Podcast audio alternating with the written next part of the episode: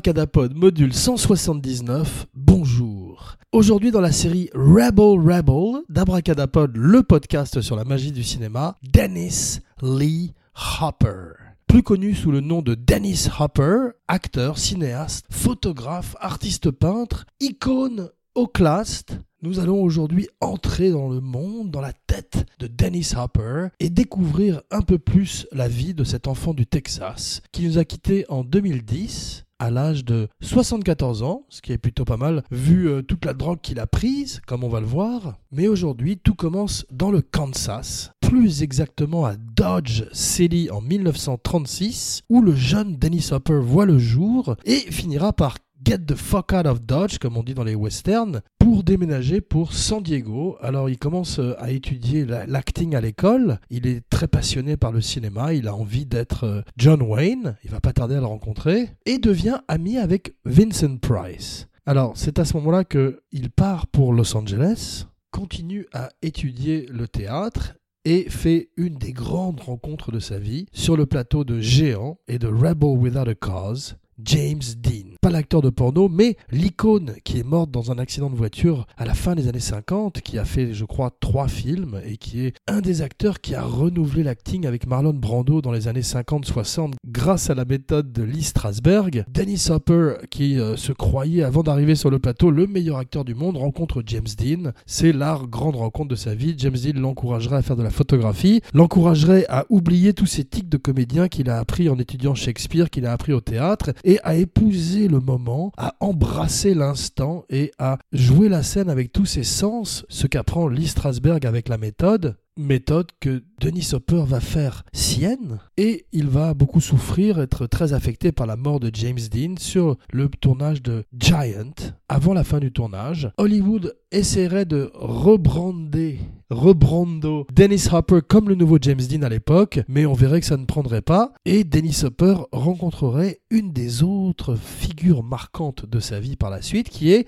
Henry Hathaway. Alors Henry Hathaway, c'est le grand metteur en scène de western qui est un ancien shootiste de euh, l'école d'Hollywood, qui a commencé dans le cinéma muet, qui a fait euh, au même titre que John Ford ou Howard Hawks ou Anthony Mann quelques-uns des plus grands westerns donc de l'histoire du cinéma et qui se heurte à un jeune Dennis Hopper, qui est très chaud après avoir rencontré James Dean, et qui a plus du tout envie d'obéir à l'autorité parentale quasiment que représente le metteur en scène, et se positionne déjà comme un, rebelle, donc une espèce de jeunesse hollywoodienne qui commence à s'attaquer à l'ancienne garde. Henry Hathaway euh, ne le prend pas très bien et sur le tournage de From Hell to Texas, afin de briser ce jeune euh, Bronco, il lui fait faire 80 prises. Hopper finit par euh, céder et à jouer la prise comme le veut Henry Hathaway. À l'issue de la journée, Henry Hathaway lui dit ta carrière à Hollywood est terminée tu peux rentrer chez toi et boire une Budweiser. Abracadapod, sponsorisé par Budweiser aujourd'hui. Suit une vraie traversée du désert pour Dennis Hopper qui est obligé de faire de la télévision où il continue à apprendre son métier.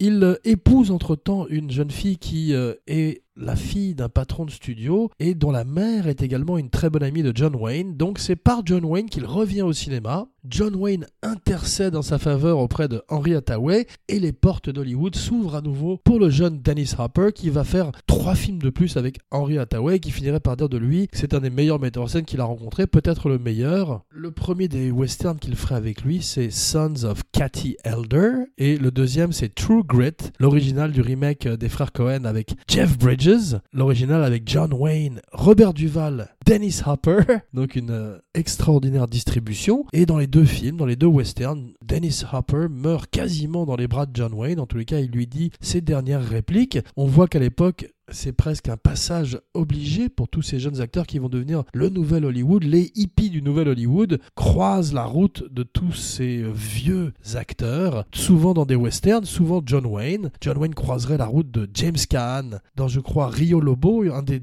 trois remakes de Rio Bravo, et également celle de Bruce Dern, autre grand acteur quintessentiel des années 70, autre grand acteur hippie cher à Abracadapod, hippie Pipura, et dans le film Les Cowboys, Spoiler alert, Bruce Dern tire une balle dans le dos de John Wayne et John Wayne le jour même sur la prise, sur le, jour du tournage, lui dit tu vas avoir beaucoup de mal pendant les dix prochaines années de ta carrière car tu vas être catalogué à Hollywood comme l'homme qui a tiré une balle dans le dos de John Wayne et euh, tous les gens qui te rencontreront à partir de maintenant te haïront. Il avait raison. Et Bruce Dern avouerait en souffrir beaucoup professionnellement et dans la vie aussi. Faut pas tirer une balle dans le dos de The Duke. True Duke.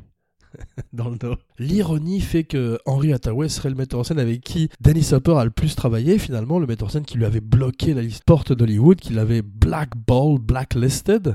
Et suite au conseil de James Dean, Dennis Hopper part pour New York et étudie la méthode pendant 5 ans. Il en devient un des principaux défenseurs. Le studio l'annonce donc comme le nouveau James Dean. Et il est tout d'un coup vedette d'un film en 1961 qui s'appelle Night Tide, une espèce de film atmosphérique d'horreur où un jeune marin joué par Hopper tombe amoureux d'une sirène dans une fête foraine, un film qu'Abracadapod n'a pas vu et qui ne sera donc pas la recommandation de la semaine. En tout cas, c'est un proto-splash avant le film avec Tom Hanks et Daryl Hannah, 1967, Cool Hand Luke. Alors, dans ce film, il, il commence à créer sa personnalité de rebel, de drifter, d'outsider, et il est aux côtés de Paul Newman avec Harry Dean Stanton, un des grands autres caractères acteurs chers à Abracadapod, qui peuplent les films des années 70. Harry Dean Stanton et Dennis Hopper, deux acteurs quasiment interchangeables. On verrait d'ailleurs qu'à travers leur carrière, lorsque l'un refusait le rôle, il allait souvent à l'autre.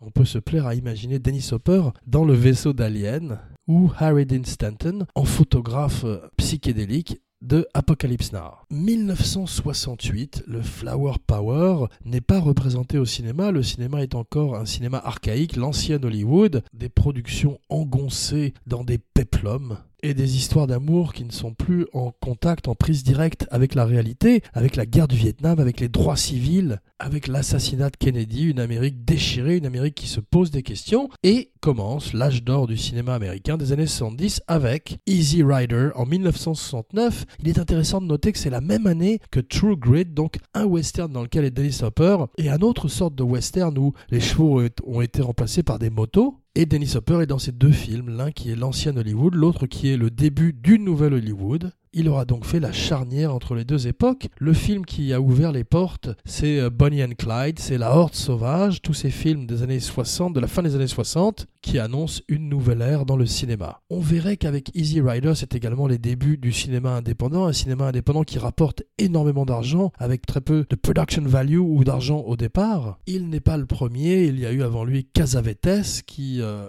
a eu moins de succès qu'Easy Rider, mais la plupart du succès d'Easy Rider irait à Peter Fonda et à tous les musiciens qui ont participé à la bande son du film, Dennis Hopper aurait du mal à capitaliser aussi bien financièrement que euh, dans sa carrière sur le film lui-même et il faudrait attendre l'année suivante pour qu'il fasse The Last Movie qui serait littéralement le dernier film de sa carrière pendant 10 ans, un film où il prendrait énormément de drogue. Il existe un documentaire qui s'appelle The American Dreamer qu'on peut voir sur YouTube où on voit tous les excès de sexe, tous les excès de drogue d'un Dennis Hopper qui vient de rencontrer Charles Manson grâce à des avocats qu'il connaît car il voulait faire une, un biopic sur Manson et qui lui ressemble de plus en plus physiquement. Il a le même regard allumé, les cheveux longs, la barbe, et euh, il se promène souvent déchiré nu dans les rues de Taos avec des euh, gens qui le regardent ahuris, et euh, il met un an à monter son film. Le studio téléphone tous les jours, tout le monde a envie de voir le film. Finalement, ils le voient, ils sont horrifiés, et le film resterait un des plus grands cauchemars de l'histoire du cinéma pour tous les gens qui y ont participé.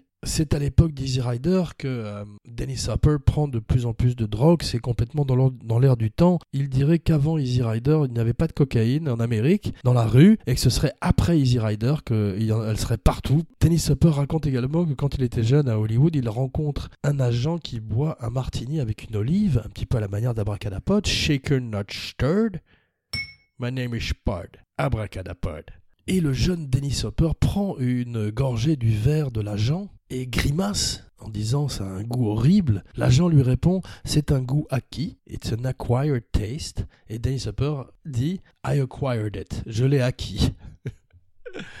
à la manière d'Abracadapod, le podcast sur la magie du cinéma. Denis Hopper est souvent au bon moment, au bon endroit. Il est euh, à la naissance du mouvement euh, pop art à New York. Il étudie la photographie également et devient au fil du temps un des plus grands collectionneurs d'art moderne, un petit peu à la manière, je crois, de Claude Berry à une époque. Et il devient le premier hippie de Hollywood, le Hollywood hippie, qui montre euh, à l'ancienne Hollywood qu'on peut faire venir les jeunes dans les salles et qui ressemble à son public. Il aurait beaucoup de problèmes avec Rip Torn, qui était originellement casté dans le film dans le rôle de Jack Nicholson. Il finirait par dire du mal de Rip Torn à la télévision dans un talk show et Rip Torn euh, lui ferait un procès et gagnerait son procès. Bruce Dern devait jouer également dans le film. Finalement, c'est Jack Nicholson qui doit sa carrière à Easy Rider, un film qui explose d'abord à Cannes et ensuite dans le monde entier et fait de Jack Nicholson une star de la contre-culture. Le film serait suivi par Vol au-dessus d'un nid de coucou, R.I.P. Milos Forman qui nous a quitté ce week-end, un des plus grands metteurs en scène de l'histoire du cinéma, un des grands metteurs en scène chers au cœur d'Abracadapod, un véritable cinéaste, depuis Les Amours d'une blonde, Au feu les pompiers, Taking Off, Amadeus, Hair, Vol au-dessus des nids de coucou, Man on the Moon, The People vs. Larry Flint, un extraordinaire palmarès de films qu'il laisse au monde et euh, qui vont être vus euh, pour toujours. Cheers Milos et merci. Easy Rider est également un road movie, un genre qui n'était pas très représenté avant et qui va devenir un des euh, genres prédominants des années 70. Beaucoup de films extraordinaires comme Five Easy Pieces ou Thunderbolt and Lightfoot prennent leurs racines dans Easy Rider. Ce film fait euh, pour un tout petit budget qui traverse l'Amérique et pour lequel Dennis Hopper et Peter Fonda rencontrent beaucoup d'animosité. Les gens ne supportent pas ces hippies avec les cheveux longs et dans les motels et les différents restaurants qu'ils traversent au cours du tournage, on leur refuse souvent le service reflétant un petit peu le film, où ça se termine mal pour eux, spoiler alerte. À la sortie du film, euh, Dennis Hopper est complètement euh, incontrôlable, le studio a peur de travailler à nouveau avec lui, tous les studios ont peur de lui, il devient l'enfant terrible, l'homme sauvage d'Hollywood, une espèce de Orson Welles sous acide, et personne ne veut travailler avec lui. Il dirait lui-même que tout le monde veut faire des films avec des gens avec les cheveux longs euh, sur des motos, sauf avec lui il bénéficie de la sublime lumière de Laszlo Kovacs, cette lumière merveilleuse, naturalistique à la Terrence Malick, chère à Abracadapod, qu'on voit également dans The Last Movie. C'est euh, grâce à ça que les films ont une qualité visuelle extraordinaire. Laszlo Kovacs, un merveilleux chef opérateur d'origine hongroise, comme beaucoup des héros d'Abracadapod. Le film est tourné au Pérou, The Last Movie, là où habite le frère d'Abracadapod, Dopa, qui est euh, souffrant et qui, on l'espère, va revenir très vite. Beaucoup de gens euh, étonnants, excentriques sont partis au Pérou. Mon frère, Klaus Kinski, Werner Herzog et Dennis Hopper pour The Last Movie, un film écrit par Stuart Stern, qui avait écrit auparavant Rebel Without a Cause, un film que Dennis Hopper avait envie de monter depuis des années, il n'avait pas réussi à le faire avant Easy Rider, et pour lequel il a obtenu carte blanche avec un million de dollars, ce qui était insuffisant pour son budget cocaïne. Et il avait d'ailleurs ce même côté euh, hédoniste, jouisseur et un peu fumiste, iconoclaste, icône Oclast, d'Orson Welles, dont il était euh, très admiratif. Il aurait voulu faire Easy Rider à 25 ans, comme Welles avait fait Citizen Kane. Dennis Hopper en avait 31 quand il avait fait Easy Rider. Dans The Last Movie, Dennis Hopper joue une version de lui-même, mais une version euh, qui n'est pas véritablement proche de la réalité. Jodorowsky lui rend visite, lui conseille de monter le film de façon encore plus chaotique et désordonnée. C'était déjà une des marques de Easy Rider, ce côté flash forward qui s'entrechoque avec des, des flashbacks, des flashbacks d'acide bien sûr. Et Hopper sombre de plus en plus dans la drogue et l'alcool. Il se marie pendant quelques jours avec Michelle Phillips, une des chanteuses de, des Mamas and Papas, belle d'ailleurs. All the leaves are grey. If I was in LA, if I was in LA. Et Hopper devient une fois de plus un paria à Hollywood. Il part en Europe où tout d'un coup il fait des films plus petit budget, il travaille avec Wim Wenders sur l'ami américain et en 1979, Francis Ford Coppola vient le chercher pour Apocalypse Now. Alors il improviserait tout son rôle de photographe de guerre dans Apocalypse Now. Toutes ces scènes avec Brando, euh, ils ne sont jamais en présence l'un de l'autre, un petit peu à la manière de Peter Sellers et justement Orson Welles sur Casino Royale. Brando ne voulait pas voir Dennis Hopper et euh, voulait qu'il tourne la, sa scène la veille et l'autre sa scène le lendemain. Tous les deux en impro, Brando regardant ce qu'a fait Dennis Hopper sur la vidéo la veille. Toutes les scènes où Dennis Hopper est dans le même plan, c'est un double de Brando, un gros monsieur chauve, qui prend la place de la légende du method acting. Dennis Hopper dirait qu'il en souffrirait pas mal sur le tournage de ne pas rencontrer son héros, du fait que son héros soit si dédaigneux avec lui. Puis avec le temps, il se rendrait compte que c'est peut-être pour le mieux, car il aurait été trop intimidé pour véritablement jouer la comédie face à lui. S'il est un de ceux qui lui ont donné véritablement envie de faire du cinéma, à la manière de tous ces jeunes acteurs qui ont croisé Brando sur le parrain, les Pacino, James Caan, Robert Duval, tous ont vu Brando quand ils étaient adolescents et il est en général à l'origine de leur passion pour le cinéma et le théâtre.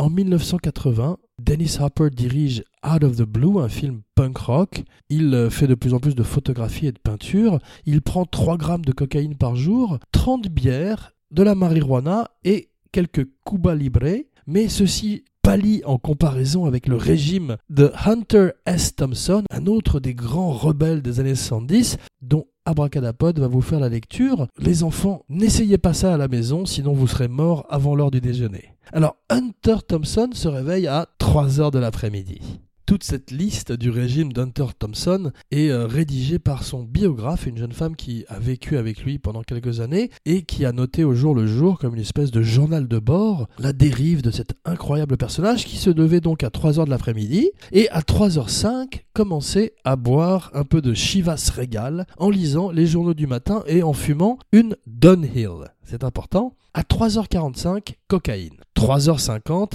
un autre Chivas quelques Dunhill, à 4h05 du café. Pour se réveiller comme il faut, quelques Dunhill une fois de plus, 4h15 cocaïne, 4h16 jus d'orange et Dunhill, 4h30 cocaïne, 4h54 cocaïne, 5h05 cocaïne. 5h10, une autre forme de vitamine C, le jus d'orange avec une Dunhill. Ensuite 5h30 Chivas, 5h45 cocaïne, 6h un peu d'herbe pour euh, enlever l'edge, pour se calmer un petit peu. Et à 7h05, il sort pour aller dîner à l'extérieur où il boit de la bière, des margaritas, mange énormément, prend de la cocaïne pour le dessert. Et à 9h du soir, il commence à sniffer sérieusement. Jusqu'à 10h. À 10h, il prend un acide. À 11h, il prend de la chartreuse de Parme, de la cocaïne, de l'herbe. À 11h30, cocaïne. Minuit, il est prêt à écrire. De minuit à 6h, il écrit et il prend de tout. Chivas, Dunhill, café, jus d'orange, cocaïne. Plus énormément de pornographie qui joue en permanence dans le background. Donc toutes les addictions.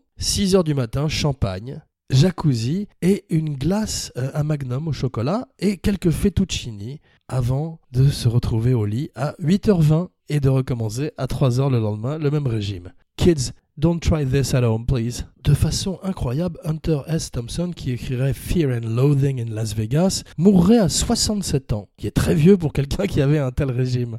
Hopper, lui, entre en rehab, euh, en drug rehab en 1983, après une espèce de folle virée dans le désert où il est de nouveau tout nu à courir et à terroriser les autochtones au Mexique il finit par se faire interner et euh, revient littéralement d'entre les morts pour recommencer lentement une carrière au cinéma. C'est une fois de plus euh, Francis Ford Coppola qui lui tend la main avec Rumblefish en 1983, puis Lynch avec qui il fait Blue Velvet, le rôle de Frank Booth. Il dirait I am Frank Booth ce qui est très inquiétant, et tout d'un coup donnerait une carrière de méchant à ses personnages à Hollywood, une couleur qu'il garderait jusqu'à la fin de sa carrière. Il jouerait également le méchant dans Speed, dans Waterworld, mais ferait également des rôles de gentil comme dans Who's Yours, un film je crois de football américain avec Gene Hackman. Abracadapod aime beaucoup Gene Hackman, un peu moins les films de football américain. Dennis Hopper continuerait à faire des films comme metteur en scène avec son ami Sean Penn. Il ferait Colors, Colors, Colors. We don't die, we multiply. Colors, Colors.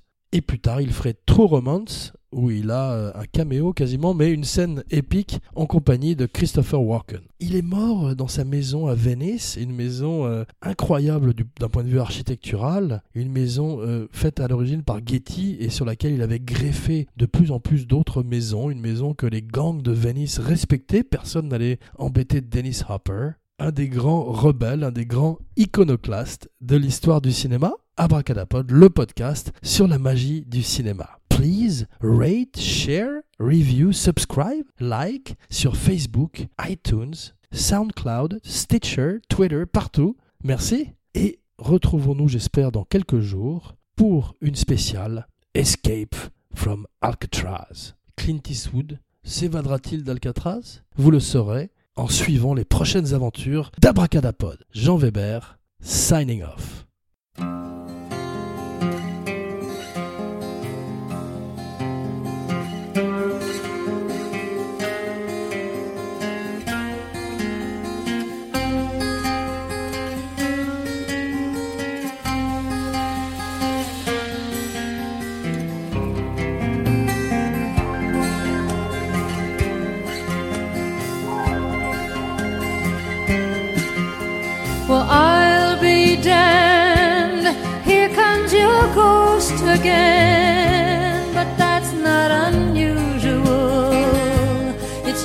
that the moon is full and you happen to call.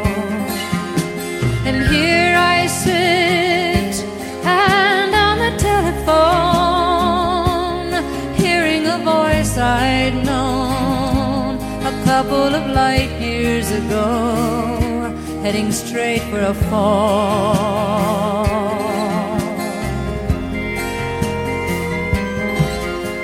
as I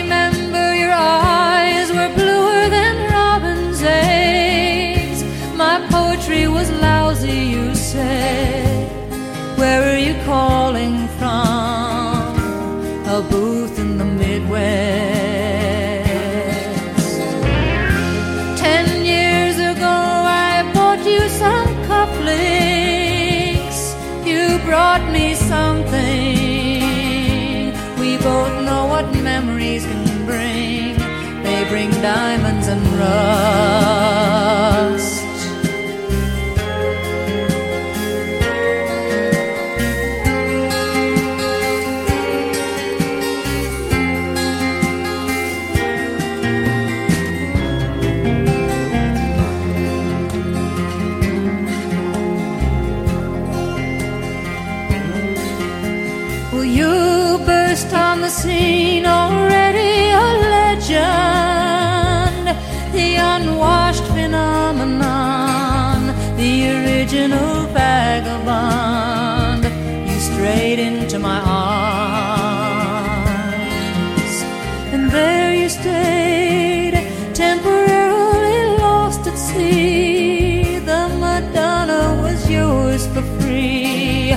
Guess the girl on the half shell could keep you unharmed.